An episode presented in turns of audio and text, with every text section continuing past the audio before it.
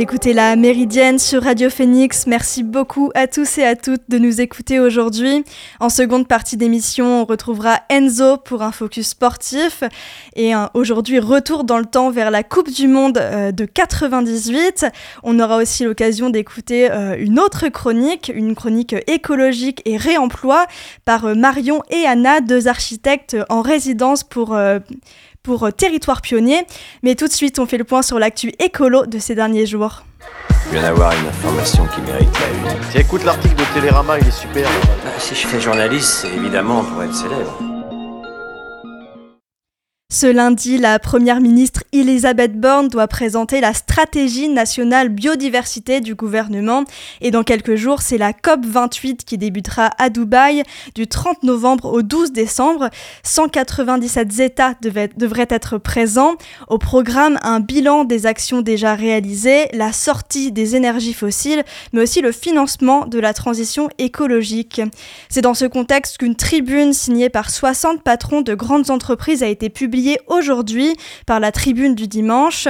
Les signataires saluent les efforts déjà réalisés mais appellent à accélérer la transition écologique. L'objectif de nouveaux investissements pour, je cite, réduire nos émissions, changer d'énergie et investir rapidement dans un modèle de production et consommation décarbonée, nous adapter, former des acteurs. Selon ces dirigeants et dirigeantes d'entreprise, cette nouvelle prospérité plus écologique serait aussi créée d'emplois. Les militants et militantes écologistes dénoncent du greenwashing, les entreprises signataires étant régulièrement pointées du doigt pour contribution aux émissions de gaz à effet de serre. En parlant d'entreprise et de commerce, ce vendredi 24 novembre, c'était le Black Friday, souvent dénoncé pour ses ravages sociaux et écologiques. On rappelle d'ailleurs que l'industrie de la mode représenterait jusqu'à 10% des émissions de CO2 selon le programme des Nations Unies pour l'environnement. Dans ce cadre, des actions militantes ont été organisées contre le Black Friday, notamment par les Amis de la Terre, Alternativa Paris et le collectif Le Bruit qui court. Ces militants et militantes se sont mis en, mis en scène parés de t-shirts tachés de faux sang, et ce devant les enseignes Zara et H&M en plein cœur de Paris. Mais le Black Friday, c'est aussi un objet de débat à Matignon. À quelques jours euh, donc de ce Black Friday, l'agence de transition écologique ADEME a lancé une série de spots publicitaires contre la surconsommation. Je vous laisse écouter euh, l'une de ces pubs mettant en scène un dévendeur de polo. Vous prendriez lequel, vous? Honnêtement? Ouais. Aucun des deux. Mais c'est à moins 70%. Franchement, pour un vendeur, vous êtes pas. Ah non, pas du tout. Moi, je suis des vendeurs et je vous conseille le moins 100%. Il y a moins 100% Bah oui, le vôtre. Il est très bien. Je peux Hésitez pas, hein, si vous avez besoin que je vous déconseille d'autres achats, ça soulagera les ressources de la planète. Eh, et vos placards Parce que les dévendeurs n'existent pas, posons-nous les bonnes questions avant d'acheter. Rendez-vous sur épargnonsnosressources.gouv.fr. Ce spot n'a pas conquis tout le monde, vous l'aurez, euh, compris, d'autant plus qu'ADEME dépend directement du ministère de la Transition. Bruno Le Maire, ministre de l'économie, y voit un frein pour les petites boutiques physiques. Il a déclaré au micro de France Info Je crois profondément à la sobriété, consommer moins, consommer mieux, oui, mais pas en prenant les vendeurs ou les commerces physiques pour cible, pas en culpabilisant, mais en incitant. Matignon aurait même demandé le retrait de ce, poste de publicité. Mais de son côté, Christophe Béchu, ministre de la Transition écologique, soutient toujours la campagne. C'est tout, pour l'actu écolo de ces derniers jours, mais on va continuer de parler écologie dans la Méridienne. Tout de suite, on retrouve Anna et Marion, deux architectes au retour de leur résidence avec Territoire Pionnier. On écoute donc leur second euh, leur, le deuxième épisode de leur journal de bord. Salut, on est Anna et Marion. On est architecte basé à Marseille et voici la deuxième chronique journal de bord de notre résidence d'architecture en cours à Caen, dont la deuxième session se termine ce 18 novembre. Vous pouvez écouter le replay de la première en tapant Imaginaire de réemploi sur SoundCloud. Bon alors, par où on commence? Ces deux semaines ont encore été bien riches. On sent qu'on progresse dans notre compréhension de la ville de Caen et notre enquête sur le réemploi de matériaux dans la région, qui est la thématique de notre résidence, on le rappelle. On a continué d'arpenter la ville sous l'angle de ses matériaux et de ses grandes mutations, et beaucoup de choses ont retenu notre attention. Tout d'abord, la place qu'occupent les opérations de démolition-reconstruction, qui est directement liée à notre sujet, car c'est un phénomène qui, d'un côté, produit énormément de déchets et fait disparaître un patrimoine et sa mémoire, et de l'autre, est consommateur de ressources qu'on extrait pour la construction neuve. En effet, des ensembles de bâtiments ont récemment disparu ou vont prochainement disparaître. Les entrepôts qui existaient sur la presqu'île, les logements de la Guérinière ou les jolies maisons ouvrières du quartier Saint-Jean-Eudes, murées en attente de leur mise à terre. On trouve d'autres exemples, plus isolés un peu partout dans la ville, comme l'ancien cinéma pâté du centre-ville, qui sera bientôt démoli et remplacé par des logements de luxe, l'ancienne maison du bâtiment, rue Saint-Nicolas, à la place de laquelle 160 logements neufs sont en train de sortir de terre, ou encore la maison du vélo, lieu qui semble très fréquenté et apprécié des Canets, et qui doit être évacué par l'association Vélisol pour laisser place à la future tour du millénaire, dont on n'a pas encore très bien compris le projet. Bref, on ne vous fait pas toute la liste, par contre on est en train de faire un inventaire cartographique, donc n'hésitez pas à nous partager d'autres exemples. Tout ça nous a fait comprendre que la ville est en pleine mutation et que la logique de la table rase y a actuellement une place forte, balayant avec elle les bâtiments existants et les matériaux qui les composent. Notre entretien avec Patrice Gourbin, historien spécialiste de la reconstruction, nous a permis de comprendre qu'en dehors des catastrophes naturelles ou des guerres, les villes avaient auparavant tendance à ménager le déjà là. Notre échange avec lui nous a permis de décortiquer la notion de patrimoine, qui nourrit notre sujet. Qu'est-ce qui entre dans le champ du patrimoine? Qu'est-ce qu'on choisit de protéger, de mettre en valeur? Ou à l'inverse, que peut-on se permettre de faire disparaître? Selon Patrice Gourbin, ce terme renvoie à des éléments concrets, une époque de construction, une qualité particulière, mais aussi à quelque chose d'immatériel et de subjectif, qui est de l'ordre de la sensibilité et de l'attachement. Voilà de quoi nourrir nos réflexions.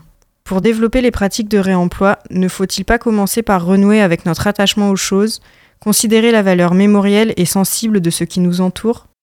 C'est un peu dans cette idée-là qu'on a organisé un safari des matériaux, ouvert aux habitants, samedi 11 novembre dans le centre de Caen. Il s'agissait d'une balade urbaine durant laquelle on a invité les participants à regarder et photographier la ville sous l'angle de ses matériaux, dans l'idée d'y prêter attention, de renouer un lien avec eux. De quoi ce mur est fait? D'où vient le matériau qui le compose? Quelle est son histoire? Combien de temps restera-t-il sur cette façade? Quelles aventures l'attendent encore? On a essayé de transmettre nos lunettes d'architecte, notre manière de nous fasciner pour des petits détails dont est remplie la ville, et qui pour nous racontent chaque fois une petite histoire, qu'ils paraissent nobles ou un peu kitsch. Réemployer des matériaux, ça implique aussi de changer de pratique, de manière de travailler, de construire, mais aussi de déconstruire les bâtiments. C'est ce qu'on a voulu partager en organisant une visite d'un chantier de déconstruction avec le plateau circulaire et Quand la mer Habitat, mercredi 15 novembre, dans le quartier du Chemin Vert. Une bonne occasion de faire découvrir aux professionnels et aux curieux, qui étaient nombreux ce jour-là, le fonctionnement des opérations de déconstruction soignée. Comment ça se passe concrètement? Plutôt que de démolir les bâtiments à la pelle, le plateau circulaire intervient en amont, dans les logements, pour démonter et trier ce qui peut être réemployé les parquets massifs, les chaudières, les sanitaires, les portes, ou être recyclés, tels que le plastique, le plâtre, l'acier ou les câbles électriques. Les professionnels s'y mettent donc, mais c'est aussi le cas du grand public, qu'on est allé rencontrer ce vendredi matin. Vous nous avez peut-être vu passer en femme sandwich au marché de la place Saint-Sauveur avec un micro et des flyers à la main. On s'est un peu déguisé pour aller à la rencontre des gens, pour échanger, et ça a plutôt bien marché.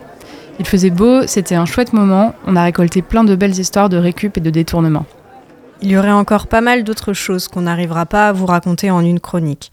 Mais comment ne pas vous parler de notre découverte du Bazar Naum, cet incroyable collectif d'artistes installé dans un entrepôt de la presqu'île, complètement aménagé avec des matériaux de réemploi par ses occupants? Le collectif a pleinement expérimenté pour construire une petite ville dans la ville, conviviale et bouillonnante de créativité.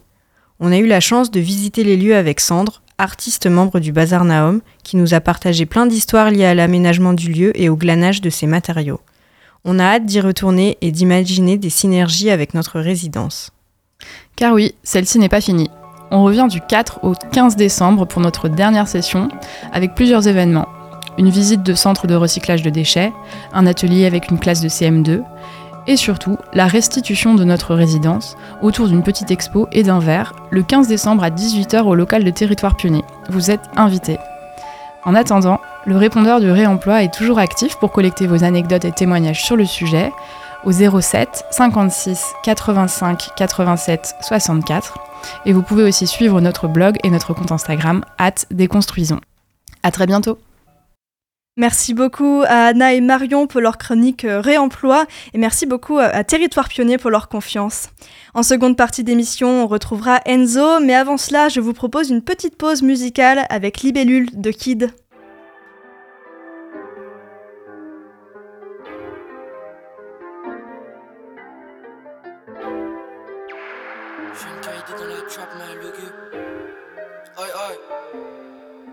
Rentre trop tard, j'ai le crâne éclaté. Dans mes rêves avec mon zinc, je m'éclatais. Les sommes j'en rêve, mais en vrai c'est de la. J'ai une prière pour mes types, c'est de s'évader. La nuit est belle, la nuit est bleue. J'ai perçu ton visage dans les flammes du feu. Dans les yeux, j'avais de l'or qui tombait. Mon cœur a glacé, les gouttes qui tombaient.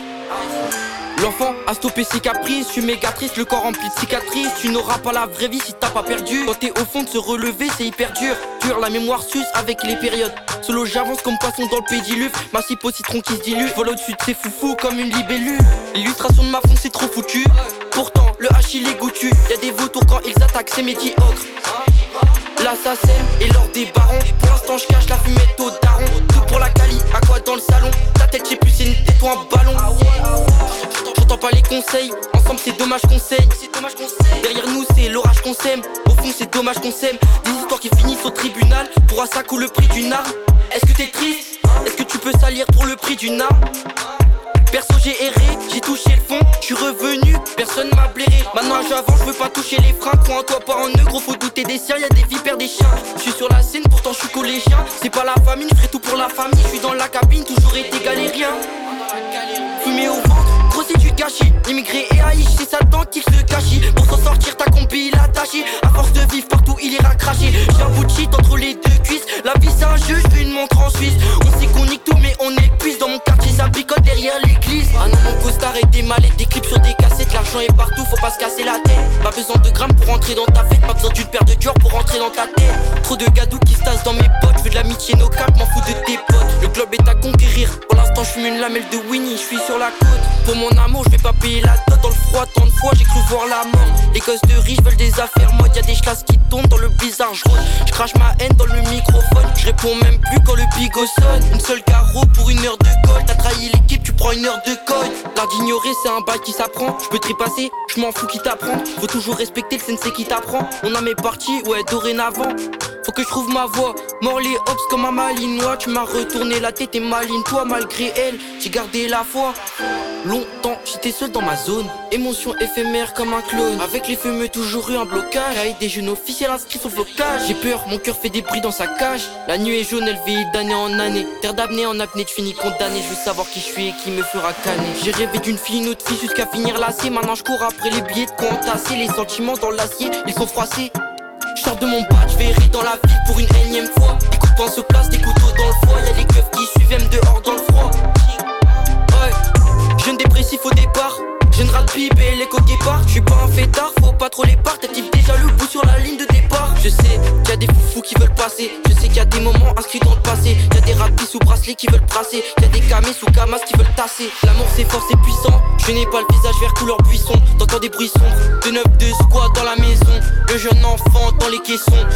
Up que pour les frissons. J'écris des textes gros armes, je suis en prison. La vie c'est plafond. Légal, illégal, la mission. Ah, yeah. Fais ce qu'il la police, ce qu'il les émissions. Bellec au revolver, Bellec à l'émission. À ta housse, je mets un emoji. Nous foufou dans le 12, y a pas d'élodie. Professeur Scam, appel OG. La musique pour moi, c'est nos mélodies. Trop de fake dans la ville pour l'apologie. C'est comment il devient rouge, ton polo gris. Je suis perdu, j'ai la tête dans le guidon. Piu piu, la retire dans le bidon. Jeune blanc, je prie pour mes renois. Je me noie dans le dry couleur citron. Jeune, jeune, jeune dans la trap, mal yeah.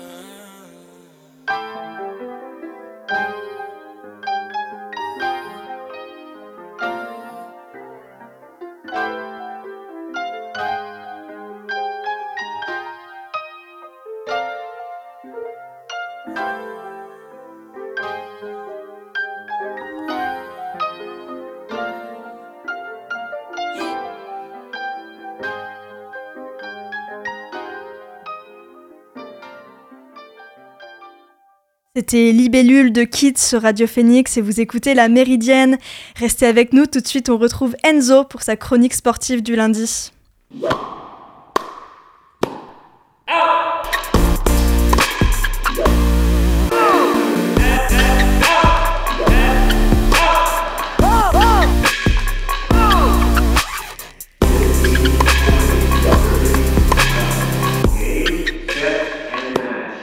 Aujourd'hui, Enzo, tu as choisi de dédier ta chronique à l'épopée française lors de la Coupe du Monde 1998. Et plus précisément, tu vas t'arrêter sur un homme au rôle primordial dans cette aventure. Exactement, Johan. Cette chronique, c'est avant tout l'occasion de se rappeler de très bons souvenirs, puisque ça fait 25 ans déjà que l'équipe de France a soulevé sa première Coupe du Monde de football. 25 ans déjà que Gloria Gaynor est devenue l'une des artistes les plus écoutées en France, avec son tube interplanétaire I Will Survive, devenu ce soir-là l'hymne d'une nation triomphante. Même si l'histoire de France à l'école, ce n'était pas vraiment votre fort, et même si vous n'étiez pas encore né ce 12 juillet 1998, vous savez par cœur qu'une bande de joyeux lurons tricolores s'en est allée écraser des Brésiliens hagards sur le score de 3-0 deux buts de Zidane, un but de Petit, et qu'après avoir vu ça, on pouvait mourir tranquille, enfin le plus tard possible, mais on pouvait. Et en ce lundi 27 novembre, c'est l'un des piliers de ce moment d'histoire que l'on va honorer, puisqu'il fête ses 82 ans aujourd'hui.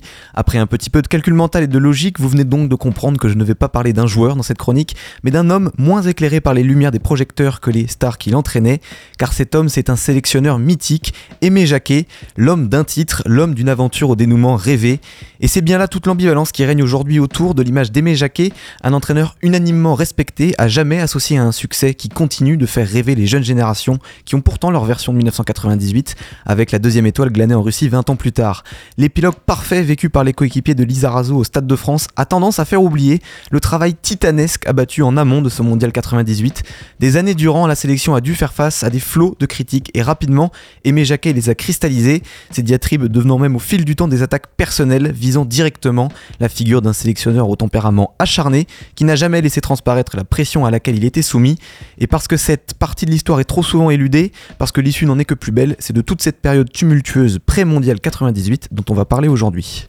L'histoire d'Aimé Jacquet avec les Bleus, elle commence plusieurs années avant cette fameuse Coupe du Monde. Et le moins que l'on puisse dire, c'est qu'avant d'arriver au sommet, le parcours fut semé d'embûches. Si on devait associer un titre de film aux quatre années vécues par Jacquet à la tête de l'équipe de France, on ne choisirait certainement pas La vie est un long fleuve tranquille d'Étienne Châtillaise, mais plutôt un film rappelant l'agitation et les soubresauts qui ont parsemé ces quatre années de collaboration. Après avoir mené les Girondins de Bordeaux au sommet du foot français dans les années 80, les premiers pas de Jacquet dans le staff de l'équipe de France interviennent en 1992, tout d'abord en tant qu'adjoint du sélectionneur de l'époque, le regretté Gérard Rouillet. Sous son égide, l'équipe de France n'est alors pas encore qualifiée pour la Coupe du Monde 94, qui se déroula aux États-Unis, et les Bleus ne doivent prendre qu'un petit point sur leurs deux derniers matchs dans ces éliminatoires afin de composter leur ticket pour l'Amérique. Sûrs de leur force, les Français s'avancent bien trop sereins contre Israël, et patatras, ils tomberont 3 buts à 2 pour jouer finalement leur qualification le 17 novembre 1993, une date à jamais maudite dans l'histoire du football français, date choisie par ce diable de Kostadinov pour planter un doublé et anéantir tout un pays, puisque la France n'ira pas à la Coupe du Monde 1994. C'en est trop pour Gérard Rouillet qui ne résiste pas à ce fiasco, et c'est alors Aimé Jacquet qui est nommé sélectionneur, mais seulement à titre provisoire, ce sont les termes employés alors.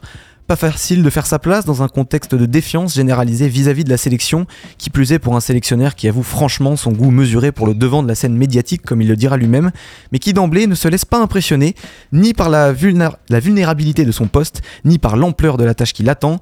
Les mois suivants l'échec cuisant de ces éliminatoires, Jacquet dresse un constat lucide d'abattement et de résignation de plusieurs joueurs cadres, plus vraiment attirés par le maillot bleu.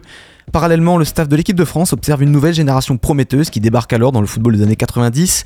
Face à l'opinion publique qui pousse pour faire table rase du passé et laisser toute la place aux jeunes pousses, Jacquet optera pour un choix controversé, celui d'un savant mélange entre jeunes et anciens. Pourtant, les premiers résultats sont prometteurs, à l'image d'une victoire 1-0 en Italie, qui sera pourtant déjà critiquée par les médias et les observateurs, y voyant un succès en trompe-l'œil.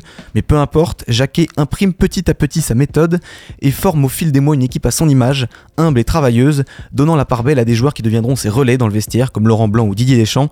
Jacquet fait aussi des choix forts et écarte progressivement du groupe des noms qui faisaient jusque-là l'ossature de l'équipe, à l'instar des Papins, Ginola ou encore Cantona. Les mois passent pour Jacquet à la tête de l'équipe de France dans une relative tranquillité. Son équipe parviendra laborieusement à se qualifier à l'Euro 96 dans un style de jeu défensif qui fait débat.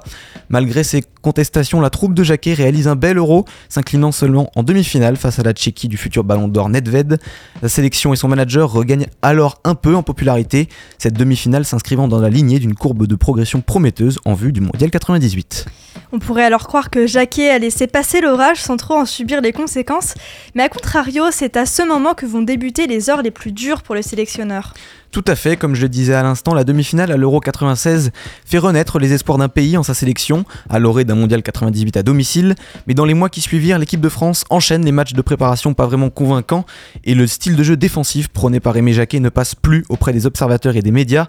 Malgré un duo Zidane-Jorkaeff qui prend de plus en plus d'ampleur, l'animation offensive ronronne toujours autant et le sélectionneur devient alors une cible facile, un bouc émissaire responsable de toutes les difficultés. Fleuriront des expressions toujours plus recherchées et élaborées, avec pour seul point commun de mettre en exergue la frilosité d'Aimé Jacquet, qui préfère le pragmatisme de son approche à des principes offensifs qui ne sont pas les siens. Le journal L'équipe entame à partir de là une guerre ouverte avec Jacquet, tantôt taxé de tue l'amour du rond central, ou encore de tacticien fruste, voire paléolithique.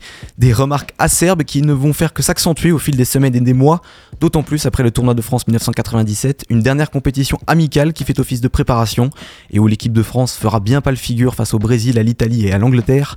Le scepticisme ambiant se transforma même après cela en un enchevêtrement d'attaques personnelles envers Aimé Jacquet, atteignant son paroxysme en mai 98 lors de l'annonce des joueurs qui disputeront la Coupe du Monde sur leur terre.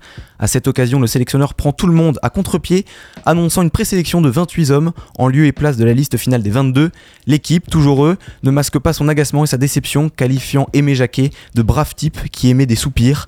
Le quotidien appuyant son discours par des moqueries pas franchement inspirées sur l'accent d'Aimé Jacquet, un enfant de Seil sous Cousan, une commune de 980 habitants au beau milieu de la campagne ligérienne. Ballotté par les courants, Jacquet reste droit dans ses bottes, assumant jusqu'au bout son style de jeu défensif, basé sur cette ossature exceptionnelle composée des Barthez, Blanc, De Sailly, Thuram et autres Lizarazu. Le mondial débute le 10 juin 1998 et à partir de là, vous connaissez l'histoire sur le bout des doigts. Une équipe de France insubmersible, portée par un élan de soutien populaire insoupçonné. Le but en or de Laurent Blanc en quart face au Paraguay de Chilavert. Le doublé de Lilian Thuram en demi face à la Croatie avant une finale à jamais gravée dans des dizaines de millions de mémoires. Une épopée légendaire de bout en bout et un sélectionneur qui restera à tout jamais au sommet de son art, puisqu'au terme de la finale, Aimé Jacquet annonce qu'il quittera son poste de sélectionneur de l'équipe de France et par la même occasion qu'il ne pardonnera jamais à ceux qui l'ont personnellement et ouvertement attaqué. Comme quoi dans la vie il peut y avoir une justice, Aimé Jacquet en est une preuve vivante. De nos jours, toujours unanimement respecté par ses pairs, l'enfant du Forez ne revient que très difficilement sur cette période qu'il a profondément marquée. Une discrétion et une, humi- une humilité qui le caractérisent depuis toujours, ces valeurs qui ont fait sa force et celle de son équipe. Donc à monsieur Aimé Jacquet, joyeux anniversaire, mais surtout, surtout, merci pour tout. Et merci beaucoup à toi aussi Enzo, merci d'être présent tous les lundis dans la Méridienne. On se retrouve très bientôt. Vous écoutez La Méridienne sur Radio Phoenix. Dernière rubrique de l'émission, la recommandation du jour. Et quand je disais qu'on retrouverait Enzo très vite, c'est notre cher chroniqueur, sportif pardon, qui s'occupe de la recommandation aujourd'hui. Enzo, je te laisse la parole. Tout à fait, dans la continuité de ma chronique, je vous propose aujourd'hui le livre d'Alexandre Fievé, Seul contre tous, l'histoire d'une équipe, qui retrace le parcours d'Aimé Jacquet depuis ses débuts en tant que sélectionneur jusqu'à la consécration ultime. Un récit passionnant, jalonné par des anecdotes d'anciens joueurs et de journalistes de l'époque, qui nous plonge dans le tourbillon médiatique et populaire sans précédent connu par cette équipe de France. Tout cela est à retrouver aux éditions Amphora. Merci Enzo pour cette recommandation. Et cette fois, on te retrouve la semaine prochaine pour ta chronique sportive. La Méridienne, c'est terminé pour aujourd'hui. Merci encore à Enzo pour sa chronique sport et sa recommandation. Merci à Anna et Marion pour leur chronique réemploi et à Territoire Pionnier pour leur confiance. Merci à Emmanuel à la technique. Et nous, on se revoit demain pour une nouvelle Méridienne. En attendant, vous pouvez retrouver Elvire pour l'actualité culturelle dans la belle antenne. Rendez-vous à 18h sur Radio Phoenix.